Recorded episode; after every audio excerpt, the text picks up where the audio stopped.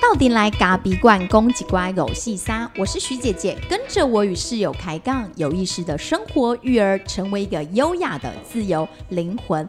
灵魂，灵魂，我为什么讲三次灵魂？因为今天呢，我们要来跟大家讨论的是比较。灵魂跟灵性有关的议题，我不知道大家对这种灵性的概念是什么样子的。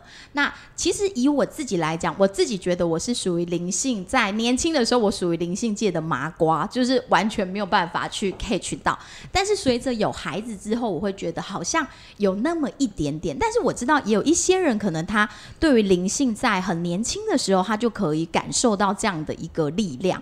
那我先澄清一下，我们今天讲的灵。灵性呢跟灵异是不一样的，有时候可能想说我们要讲灵性，会不会是一些灵异事件，还是鬼故事、怪力乱神之类的？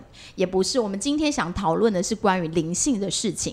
那为什么我们会想讨论灵性的事情？其实是因为我自己在咖啡馆很常遇到一些妈妈，她会跟我聊一些关于华德福教育，好，永远都在讲华德福教育。华德福教育的呃事情，那他们就会上网自己去 Google。那 Google 的时候，他就会跟我说：“哎，可是我每次上网 Google 都会看到华德福教育，好像就会跟一些灵性啊、神秘学给画在一起。”然后他们就会觉得说：“哎，这个教育到底是什么？它到底是不是跟宗教有关系？”然后就会让他们本来呢觉得很喜欢这样的一个教育的理念，却有了一点点的却步。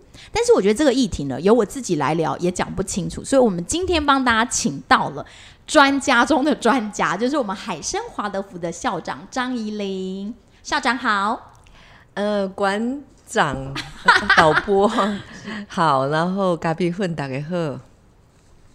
好，校长呢，今天呢，因为我想自己分享一下我自己在灵性这方面，因为我觉得以前呢，没有小孩的时候，我比较没有办法感觉到，因为我觉得我毕竟是。呃，可能就是传统的教育，我们都是比较科学的一个，应该说受科学的教育背景，所以我常常觉得我看不到的东西就是没有，我看不到东西我就不相信。举例来讲，说是现在，例如说大家在打疫苗，那我们就会觉得说，哦，那打哪一个疫苗好？我们可能就会去看说，哎，哪一个呃，哪一个。百分比啊，它的统计结果是怎么样啊？按它有没有统计上的谬误等等的，我们就会都用很科学的方式在思考事情。但是常常讲到华图教育的时候，我们又会讲到灵性。像我自己来讲的话，我自己觉得啦，那时候我记得刚去学校的时候。然后老师就会跟我说分享，因为那时候我对华福教育不还不是很理解，那他会跟我分享到一件事情，就是关于孩子能不能坐飞机这件事。然后那时候我听起来就会觉得，哎，好像有一点不知道该说荒谬还是什么，因为老师跟我说，呃，孩子不太能坐飞机，因为他们刚从天上来，然后如果坐飞机的话，就是跟那种山从天上要往下。然后我们现在却又让它往上飞，是有点相互抗衡的，所以可能对孩子来讲不是那么的适合。所以太小的孩子，就是他们跟我说，我们就是学龄前的孩子，基本上我们是不让他坐飞机的。所以我就会觉得听起来有一点点荒谬。然后，但是我自己这几年下来有观察孩子，确实，呃，好像确实不太适合长途的远行这样子。那校长，你在这一方面可以帮我们稍微说一下你的看法？好。呃，灵性其实不是怪力乱神哈。这华德福教育其实谈身心灵。那零到七岁，我们建构孩子的物质体，透过健康的意志力哈，健康的作息节奏韵律。然后在七到十四岁，我们透过情感，我们创造一个可以接纳、可以信任哈、可以体验的一个很美的艺术环境哈。那让孩子的内在。好，情绪情感得到陶冶，好，就是透过艺术来内化，所以他觉得世界也是美的啊。刚那零到七岁，我们会觉得让孩子觉得世界是善的。那这个年龄孩子其实是万物有灵，一直到九岁以前，孩子看到什么都是有灵性的。这个不是华德福教育讲的，其实这个是连皮亚杰都这么说哈。那个是皮亚杰的认知理论，可以说是。发展好，就是孩子发展的一个定位系统。那十四十四岁到二十一岁，我们说是零零，就是在发展思考。如果孩子的意志力已经健康了，然后他的那个情感也是健康的，他的灵魂也是健康。那他上下已经穿透了，所以他现在的思考力就是一个反思的力量，然后能够批判式的思考。他不是批判别人，是批判自己，或者是批判这个事件，让事件有客观性、有理性、有中立。其实都是灵性啊。所以真正的灵性，它其实不是所谓的怪力乱神，它是一种会反省，然后会换位思考，然后他也能够去看。去去深度的去看见自己，好客观的看见自己这样的一个能力。所以十四岁之后，我们要催化的就是一种灵性的能力。那这个叫思考力。那这个思考力是穿透式的，也就是情感穿透、意志穿透，而不是冷的。所以我很快速的这么说。但是你刚刚讲到疫苗，像最近就是在炒疫苗嘛，哈。就是有很多人就就说啊，这个疫苗不是以前华德福都说不要打疫苗，啊，现在又又要打了，根本就是一种矛盾，一种冲突。那华德福的人士都一直主张说不要打疫苗，事实上这不是主张不要打疫苗，就是说不要去打非必要的疫苗。那因为疫苗它本身哦很复杂，不是我今天可以说得清楚的。那疫苗本身就是它是另外一套系统。我们因为我们每一个人的人体组织有免疫系统，那疫苗进入我们身体的时候，它会让我们的免疫系统打仗或者是混乱，好，所以疫苗越多，它就是它会分裂的越严重。但是如果它是非它是必要的疫苗，我们没有反对。但是我是觉得，那从疫苗跟灵性来看，我最近在网络上就发现有一种言论是非常不灵性的。他们就在控诉说啊，那以前他们就说不打疫苗，现在又打疫苗，那这样的学校就不灵性了，我们就不要去读了。这真的是非常非理性。好，因为我们觉得我们应该要有人打疫苗，譬如学校打疫苗是基于公共安全，是基于社会责任，因为我们要接触小孩。我们对不打疫苗的人，我们要尊重；对打疫苗的人，我们也要接纳，因为每一个人都有他背后。必须要这么做的原因，这个接纳、这个尊重，就是灵性啊。当你开始不能尊重别人、不能接纳别人的，时候，就不灵性啦。所以我听到这样的言论之后，我其实不能很认同。我觉得我们灵性不是强调要互相接纳嘛？哦，互相尊重嘛？所以灵性没有很遥远，它就在我们的身边。哇，校长刚刚讲的很好，就是关于打疫苗这件事，我也觉得蛮有感。因为其实像我们家的弟弟，他出生的时候是低体重了，所以他的疫苗其实没有打的那么，就是没有办法按排程去打。那主要原因是因为他每次打了之后，身体的反应都很大，所以原本他可以开始好好吃饭了，可是疫苗一打下去之后，他又不吃不喝。然后，所以我们在这样的评估之下，我们让他疫苗是打的比较慢的，所以常常会被卫生局或卫生所应该说卫生所就会开始催我们去打疫苗，但是这一次像校长讲，他已经涉及到所谓的公共安全的时候，其实我跟室友都是持着说，哎，我们应该去打，因为我们年轻人就是外面的传播链，它已经是。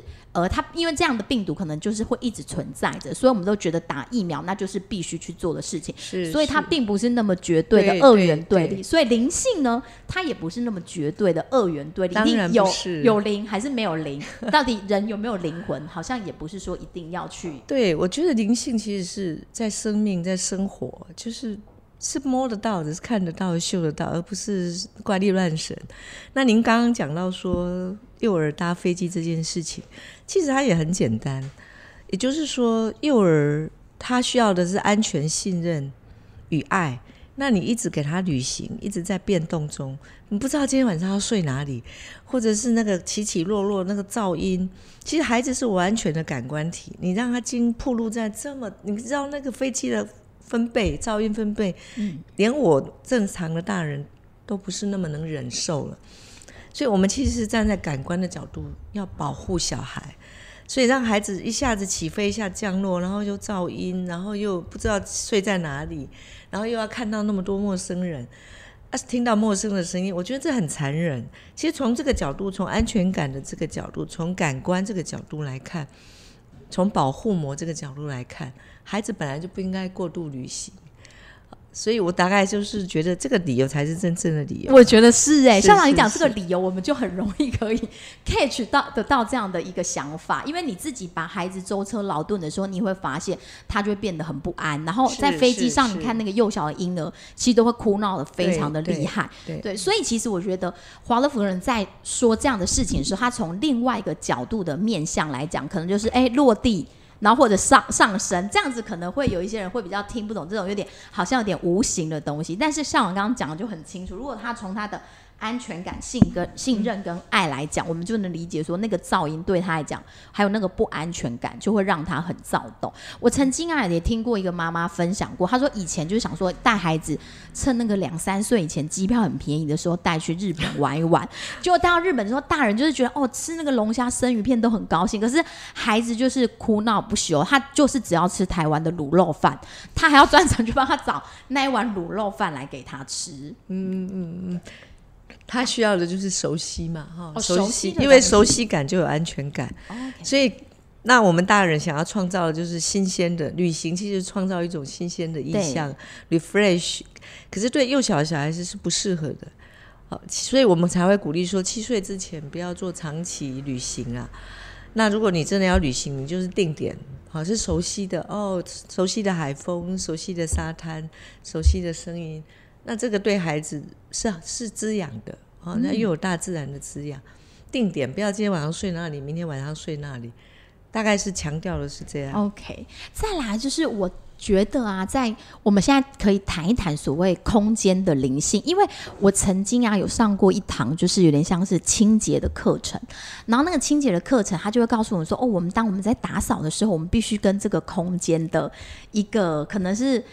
不知道该说灵性还是什么，就是必须跟这个空间去互动，然后去感觉要照顾这个空间，那把这个空间给照顾好，那个空间也会回过头来照顾我们。那在上了那一堂课之后，我自己其实会蛮有感觉，因为我觉得以前我对空间没有那么大的一个感触，但是透过那一次的上课，我就会知道说，哦，原来我们是必须要用一种比较灵性的方式去跟我们自己的空间给做互动，但是那个空间互动又很不像那种很 有的比较传统的，就会说，哎，你那个家里啊某一个方位啊，就是要摆一只什么摇钱蟾蜍，然后摆一只什么什么鸡，然后你那边就是财位，你的财位就在那里，那你摆了什么之后，你你那边就会，我觉得啊，我自己以前是很。很不相信这一种的，但是我知道蛮多人可能会蛮 蛮相信这一种东西，就是摆个什么摇钱机还是蟾蜍摇钱之类的。那我自己在尤其这段疫情期间一直在打扫，跟自己的空间去互动，我就会发现，当自己把空间给整理的很舒适的时候，就是心里头就会觉得特别的舒服。嗯嗯我觉得其实这也没有什么怪力乱神哈。其实清洁，我们说扫地扫地扫心地，心地不扫空扫地。其实，在我们的文化里面，扫地是黎明即起，洒扫庭院哈。这个严氏家训，这个就是其实是我们文化的一部分。你照顾了空间，然后空间的窗机明净，你想想看，那你反映映射回来的，其实就是心里面很干净嘛。其实这就是一个净化的力量。你净化了空间，你就是净化了你的内在啊。所以我们说不能空扫地啊，扫完地之后，你要去体验一下这个有什么不同，然后要去感谢这个空间。哈，那这个这个，你自然你的心里就会反映出另外一种思想很清楚，然后你也比较有整呃次序感。当你有次序感的时候，你要做事啊什么，其实都是比较容易的。那这个这个文化，这是我们文化里面的美啊的善。那空间的确，你越照顾它，你就会发现它变得很不一样，它会反馈回来给你啊。所以为什么？那你如果称它是一种灵性，我也觉得也不为过。那这个这种灵性叫做什么？就叫做净化，静静静嘛。好，你干净之后，那你就会安静了。你安静之后，你就对这个空间就会更有一种崇拜的感觉，好敬畏的感觉。那你在这里读书，在这里写字，在这里接待别人，就有一种神圣的感觉。那这种东西就是一种正向的循环。你说这是不是灵性？它当然是灵性啊。哇，所以你看，把空间整理好，就是一种灵性的概念在里面。只是我们可能平常不会去觉得说这个是灵性，但是因为我觉得像现在很多人都会讲说，就是可能有点像是极简生活或断舍离，好像有这种概念。就是日本人很喜欢讲这种断舍离，就是把自己不不必要的东西，就是把它嗯。就是清除掉，然后我觉得就很像像我刚刚讲，当那个空间干净了之后，你的内心其实是很平静的。做任何事情的时候，你的思绪都会变得很清晰。是是是，但是你其实对于物质化、过度物质化的我们时代来讲，我觉得它是蛮有建设性的。其实提醒我们说，其实我们有太多不必要，我们不必要囤积，然后我们把空间。占据了，然后我们人的生活可以流动的地方太少了。当我们把这些东西都舍舍的时候，我们会发现，哦，原来有这么多角落啊，然后原来空间本身是有美感的。所以我觉得断舍离运动其实是应该要被鼓励的。然后我们其实身为爸爸妈妈，在假日其实最基本的就是应该要邀请孩子啊做清洁、做净化。当清洁的、进化了，其实我们的每一个人的内心都被整理过了。那你如果要学习，哈，如果你要去处理一些问题，其实它都已经是成功的第一步了。真的，有时候真的要好好的去整理，因为以前啊，常常都会觉得说啊很忙，然后整理这件事情，常常在家庭里面都想，到底爸爸要做多一点，妈妈做多一点，然后两个人之间就会觉得家事的分配不是很平均。但是如果你重新再去看整理的意义跟这种进化的意义，你就会觉得说啊，已经不分彼此谁做多做少，因为整理本身对自己就是一种疗愈所在。没错，没错，完全正确。对，然后再来，其实我还有一个也觉得很有灵性的。的东西就是关于饮食的灵性，因为饮食的灵性是我这几年才慢慢感觉到的。我记得啊，在几年前，我有一个客人啊，他就去了一间。日本料理的餐厅，那那间日本料理的餐厅我也有去吃过。那因为是我们大家一起熟识的一家店，那他吃完回来，我就问他说：“问那个我朋那个客人，因为那客人跟我很熟啊，他也是属于比较灵性型的人，就是他能去 catch 到这种灵性的东西。那他进来我店的时候，我就说：哎，怎么样？那间日本料理好吃吗？然后他就跟我说：呃。”我觉得食物里面没有灵性，他就跟我说，他觉得食物里面灵性不足，能量不足。然后我就想说，啊，你在讲？他就说，因为他跟他一起前去的朋友都是属于比较敏感体质，然后他们吃完之后就觉得出来之后头晕晕的。然后我就说，你这是食物中毒吧？然后就说不是食物中毒，就是会觉得说那个东西没有灵性。然后那时候我听了这一段跟他的互动之后，我其实回家之后跟室友一直聊天，就说，哎，我不太理解呢，这个。潘老师说的这个食物没有灵性，然后吃了之后他头晕晕的，很需要赶快来喝一杯初味咖的咖啡，到底是为什么？嗯嗯，我觉得要讲到食物是不是有灵性，有没有办法觉察？我觉得其实是简单的，好，就是看看你每天吃，你如果能够很清楚知道、很觉察知道你每天吃进去的是什么，然后你每天身体的反应是什么。如果你习你敏感的人，自然就会有反应。那我们不要讲那么玄好了。加上我们在学校都会有种植嘛，有园艺课嘛。那如果你看看，我们把一把泥土拿上来，好，我们给孩子去闻这个泥土的芬芳。我记得，哦，就是真正的泥土，它本身如果它这个泥土是。泥土上看到的就是哦根茎叶果嘛，哈啊泥土下看的其实就是腐殖质。如果一个土壤越健康越有灵性的话，它的腐殖质就会越丰富。那这个腐殖质是什么？其实这个英文腐殖质叫 humus。好，它是经过转化了哈，经那个肥料经过转化，就是原来的那种所有的丢弃的不要的东西，在泥土里面转化了一整年之后。它会发酵成一种很芬芳的腐殖质，而 humus 这个字跟 human 这个字，人性这个字其实同同一个字源来的。哦，那你看，一人性是需要时间转化的，食物到我们的身体里面，它也是需要时间消化的。所以，消化、内化、转化这个字看起来好像是一种生理学的名词，可是我们把它转化成灵性的名词，它需要时间。然后他需要人去照顾他，然后他需要等待，一个泥土本来是没有用的东西，它被消化了一整年，它被转化了，它变成一个非常丰富的、有营养的泥土来滋养大地，所以腐殖子上面的东西就长得非常好。就像我们今年的校园种什么就什么都很棒哦，因为我们后来发现这个腐殖子已经在这几年产生了非常大的转化了。那地下的东西如果健康，地上的东西就一定健康。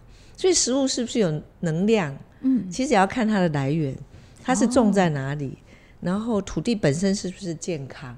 所以我们不要讲那么抽象，什么吼那种，就是吃了有没有能量的感觉。其实它就是它的来源哦，它是不是健康的土地所滋养出来的？如果是它的来源是健康的，简单的烹煮吃进去就会感觉到吃一点点就很有能量了。嗯，这个东西就是我们从小可以教导孩子的。好，因为我们给孩子吃这么有能量，其实我们的孩子到外面去吃都会说：“哦，这个不行，这吃完空空的，或者是说，连孩子都会说，这吃完觉得有一点点没有吃到东西，没有吃到东西。”对他们也不会讲灵不灵性，他们说吃的很空啊，或者吃完以后晕晕的。那好，孩子本身就是最好，因为孩子的身体很敏感嘛，是因为他们身体很干净，没有受污染。对对对，所以我是觉得说没有那么抽象。就是这个食物的来源，如果我们看得到，然后我们让我们的孩子去参与，我我有种过，或者我有看它怎么生长的，然后本身我就会知道，哇，原来这个来来的很不容易，好，有农夫，有大地，地水火风，然后有这种人去搬运，然后还有厨房要煮。哦，这个如果你知道那个过程那么复杂之后，孩子对食物还不会进钱吗？哇，所以其实华德福教育是从，因为现在好像大家都会讲食农教育，可是华德福教育里面本来就有食农教育这一个环节，它本来就是内化的，它就是生活的一部分。那当孩子知道这个来源不容易的时候，他连要丢掉一口饭、一口菜，他都舍不得。哦，OK，对他都必须要去厨房跟厨哦厨妈或者是厨爸说，很不好意思。我今天因为肠胃不舒服，不好意思，我因为今天头晕晕的，所以我这一口吃不下去。哇，所以他们对食物也会很敬虔，尤其知道它整个是很不容易来到。像我刚刚讲到，因为学校芒果树真的长得太好了，好像也没有特别的去怎么样照顾它，然后每天都被小孩们爬爬来爬去，爬来爬去。但是那个每次到芒果季的时候，结石累累就可以。掉满地这样子是，就是那个食物其实很有能量，但是刚刚提到那个有能量的食物跟有机是有一样的吗？我觉得这又是一个农业的问题哈，因为有有机会比惯性农法当然好很多，因为至少它不用化肥嘛。那因为现在那么多的疾病，哈，就说很多的研究都说，其实现在有很多癌症或者是罕见疾病，都是因为土地生病了。啊，所以才会有很多的疑难杂症，或者是慢性病，这都是因为我们吃进去的东西，让身体好，但身体吃不到养分，吃不到能量。那人的身体生病的，通常都是因为食物有问题。那食物有问题，通常因为土地有问题，它会形成一种循环，恶性循环。所以我我我们很深度的相信，土地生病了，人才会生病。所以我们怎么样的去呼吁不要有用惯性农法哈，大量的撒化肥，它长得很快，生产产销量突然变得很多。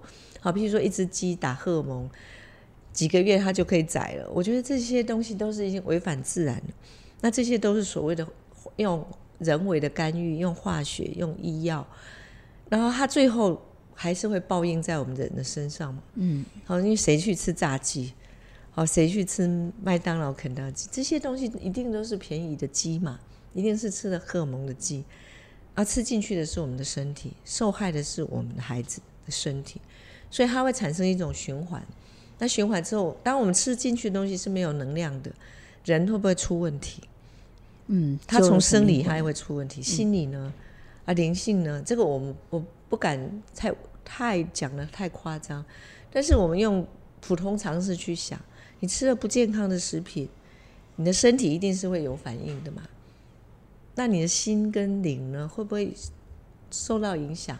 我相信一定是会受到影响的。真的，所以我们刚刚讲到说，好像食物的灵性听起来好像很悬疑，但是透过校长刚刚的解析，就是土地要健康，我们吃的食物是健康的食物，进到身体就自然会是有能量的东西。那如果土地是不健康的，吃进去之后，或者是添加了很多人工的东西、化肥等等，那当然吃了就会觉得没有那么。而且我们刚刚讲是农业，可是其实在食物里面，我觉得很多的东西都是一样的，不论是鱼啊、肉啊、菜啊。其实都是一样的，因为如果你用一种很速成的方式来对待那个食物，可能对身体之后你吃了就会所谓的没有能量的概念。对，那接下来我们再讲到一个比较有趣的，就是金钱是有灵性的吗？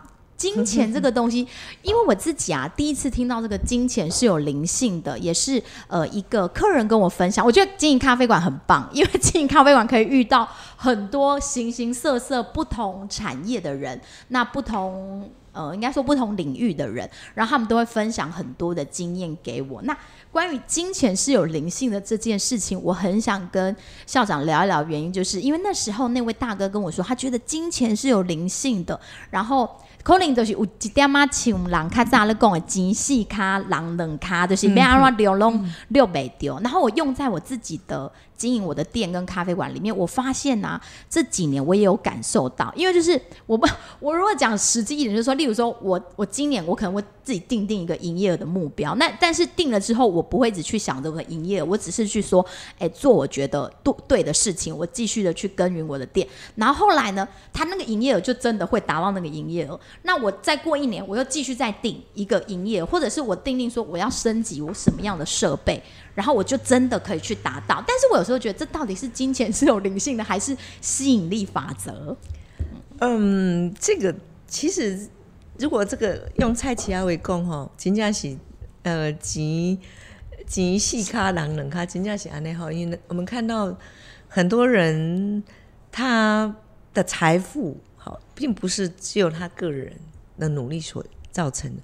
如果我们今天看有很多创造财富的奇迹，它其实背后有很多很多复杂的因素，有社会的因素，好有嗯有他有努力的因素，然后也有很复杂的这种供应链的因素哈，或者是他有掌握的时代的因素。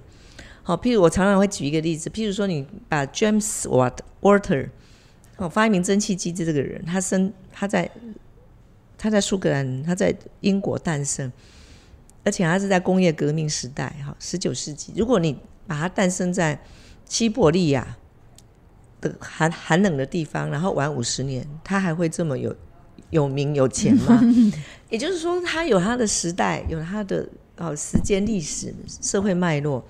所以每一个人他的成功或者是财富，都有很复杂的背后因素。那我们不知道答案的时候，我们就会说，那背后一定有灵性的因素了。这当然是另外一种说法。可是你如果去想，很简单，爸爸妈妈生下小孩，然后把他培养到二十一岁，甚至于我们台湾人的父母哈，永远都会给无止境的给孩子资源。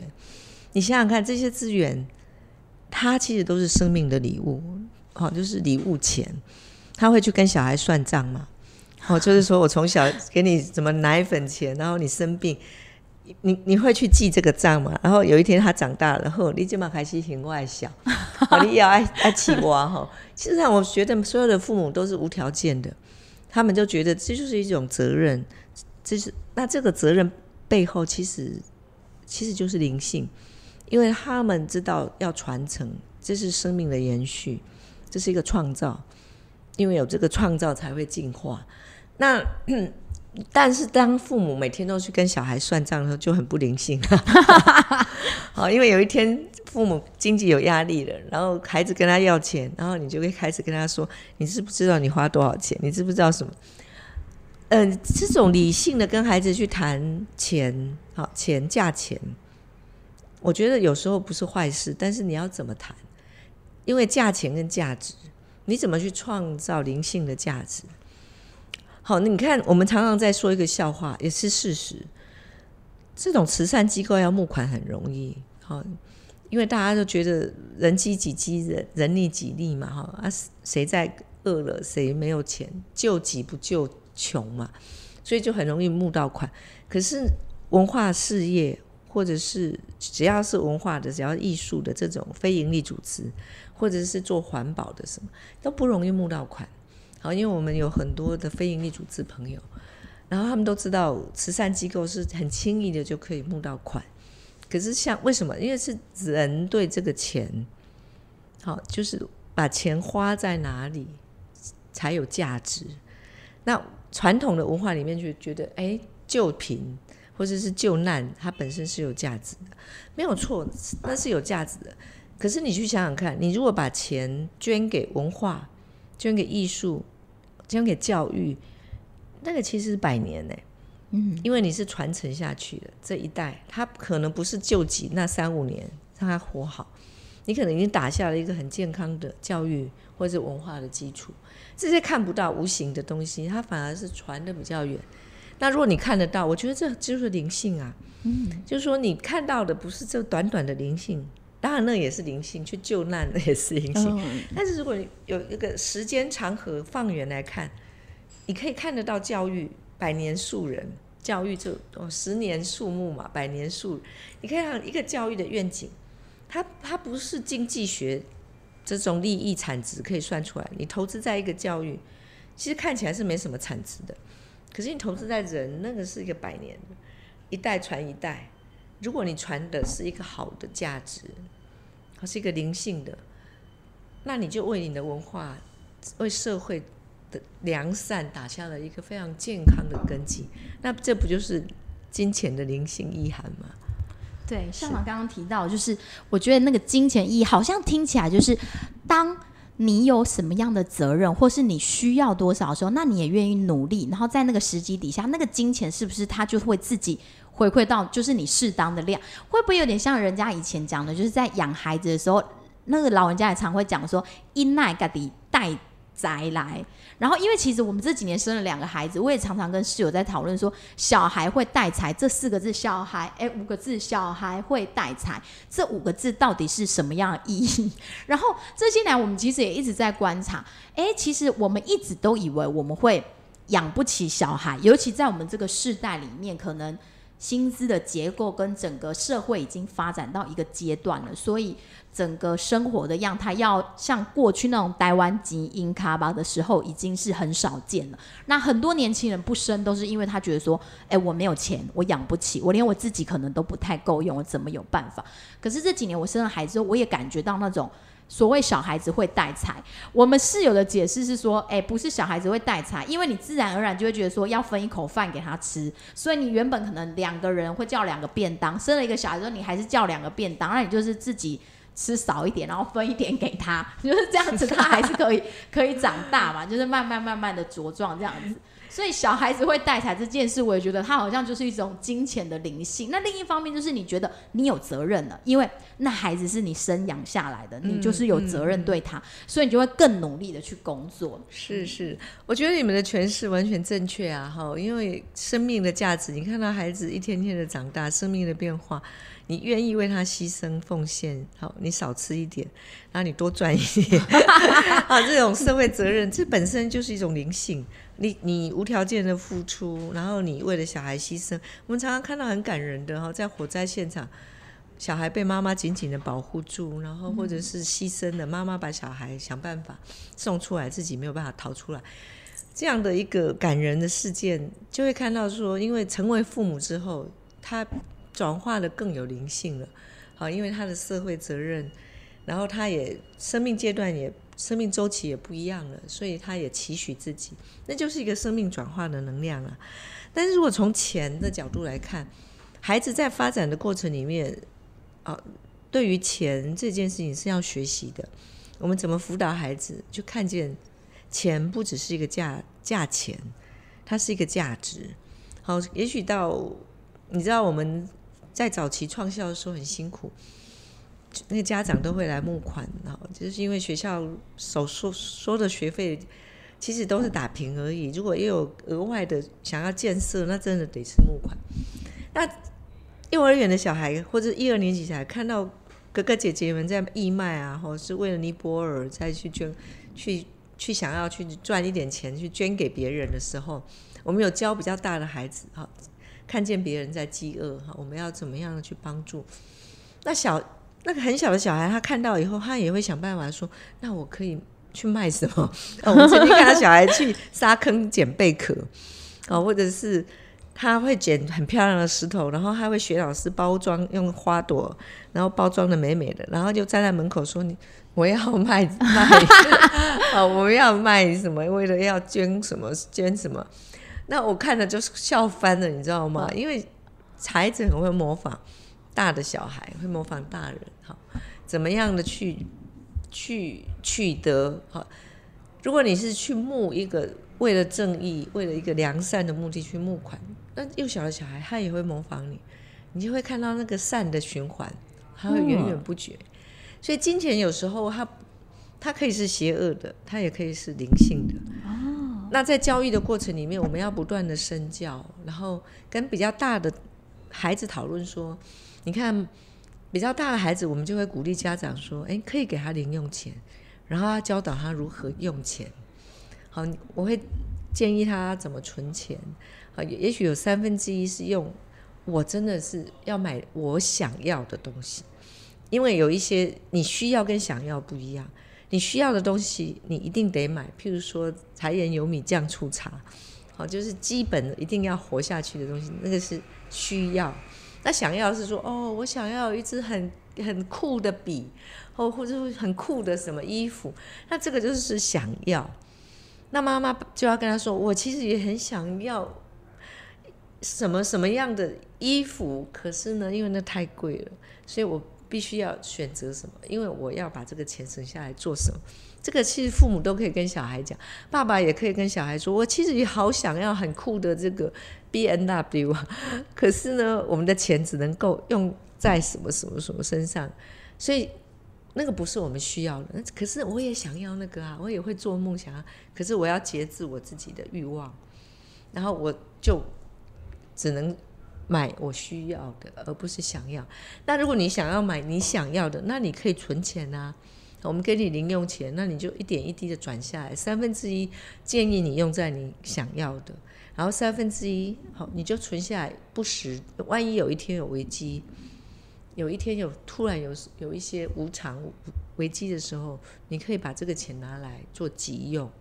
那三分之一也许就是用在捐献。好，就因为爸，你如果习惯看到爸爸妈妈投身在非营利组织，或者是会去无条件的是为社会做一些公益，那孩子其实也是会有很很好的模仿仿效。那我们可以把孩子，就是去建议孩子朝这个方向。那孩子就是在学习怎么样把金钱用的很有灵性。嗯，好，然后他也比较能够去。辨识随着他的年龄，辨识什么是我需要的，什么是我想要的，所以就不会在孩子成长过程里面，因为被媒体啊、被外在、被比较，弄得很物质化。